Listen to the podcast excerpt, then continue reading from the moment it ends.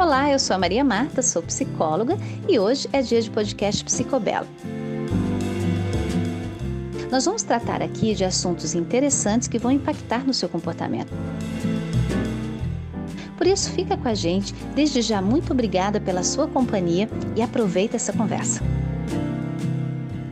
Olá, queridos ouvintes.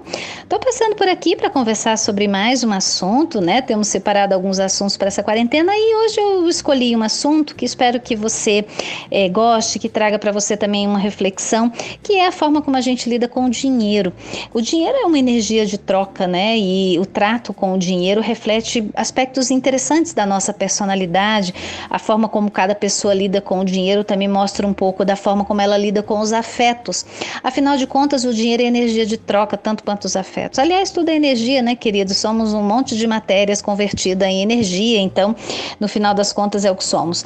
Cada pessoa lida com o dinheiro de uma forma muito particular, né? Algumas pessoas ela gosta de acumular e ver o dinheiro crescer, ver o dinheiro prosperar e, e é um pouco meio tio patinhas, né? Gosta de olhar e consultar o extrato e ver os, os extratos é, crescendo, se multiplicando. Há pessoas que, ao contrário, têm horror de estar com dinheiro, tá dinheiro sobrando, a pessoa já acha um jeito de gastar, porque né, dinheiro é para dar conforto, é para ser usufruído. Então, tem gente que já olha um pouco dessa forma. Algumas pessoas até receiam o acúmulo e tem até um certo medo no sentido até de despertar a cobiça, a inveja do outro, né? Então algumas pessoas não gostam de falar quanto ganha, né? Não gostam muito de ficar exposto porque é um aspecto mais íntimo e também não gosta muito dessa perspectiva, mas também há aqueles que gostam bastante de ostentar, até porque a nossa sociedade ela valoriza muito o dinheiro, valoriza muito é, o status que o dinheiro produz. Então, agora mesmo a gente tem visto nesse momento de quarentena celebridades mostrando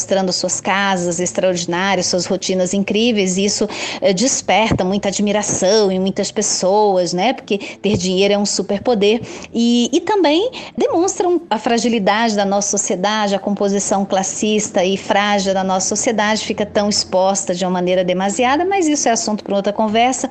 O fato é que a maneira como lidamos com o dinheiro, né, repercute muito no nosso dia a dia. Há quem sinta muita culpa, né, ao gastar dinheiro, porque afinal de contas tem o outro não tem, o outro está passando necessidade, então a pessoa se sente bastante culpada também em relação a lidar com o dinheiro. Enfim, o, o dinheiro, essa energia de, de troca, né, é, de alguma forma precisa circular, porque senão também não se multiplica, né? Então nós estamos aí todos tentando fazer o dinheiro circular e também é, como é que ele circula na nossa história. É, é, legal a gente observar, né, porque existe assim quem carregue muitas crenças relacionadas ao dinheiro, é, muitas vezes até oriundas da sua, das suas crenças religiosas, né, a maneira como se coloca a, a prosperidade, ou a fartura, ou a falta, é também nas nossas crenças religiosas, muitas vezes gera um pouco dessa culpa é, nas pessoas. É, há também quem tenha muita impulsividade impulsividade com o dinheiro, né? Compre mais do que pode, tem um senso excessivo de merecimento e que se coloca em situações muito complicadas e sem contar daí toda a problemática, né, de se gastar dinheiro com jogos, se gastar dinheiro com compras. Aí nós já estamos falando um pouco mais da patologia da compulsão relacionada ao dinheiro. Isso é um outro problema também para uma outra conversa. Existem aquelas pessoas que são mais mesquinhas, né? Elas têm muita dificuldade de ofertar as coisas e, e têm muita dificuldade ao pagar as coisas, né? Então é uma relação muito sofrida com o dinheiro. Realmente há um, uma dificuldade profunda de usufruir do dinheiro. É, há pessoas também que têm dificuldade em cobrar pelos seus serviços, em valorizar o seu próprio trabalho. Algumas pessoas têm dificuldade em valorizar o trabalho do outro, né? Quantas vezes nós não vemos esses exemplos também presentes na nossa sociedade, é, que muitas vezes geram um certo sofrimento, comparações de salários, competitividades, coisas que acontecem no reino né, das finanças. Então, agora, como que a gente lida com tudo isso, né, de forma que a gente sofra menos na nossa relação com o dinheiro e possa dividir os benefícios, os frutos do dinheiro com a gente mesmo e ter uma vida é, de uma qualidade um pouco maior?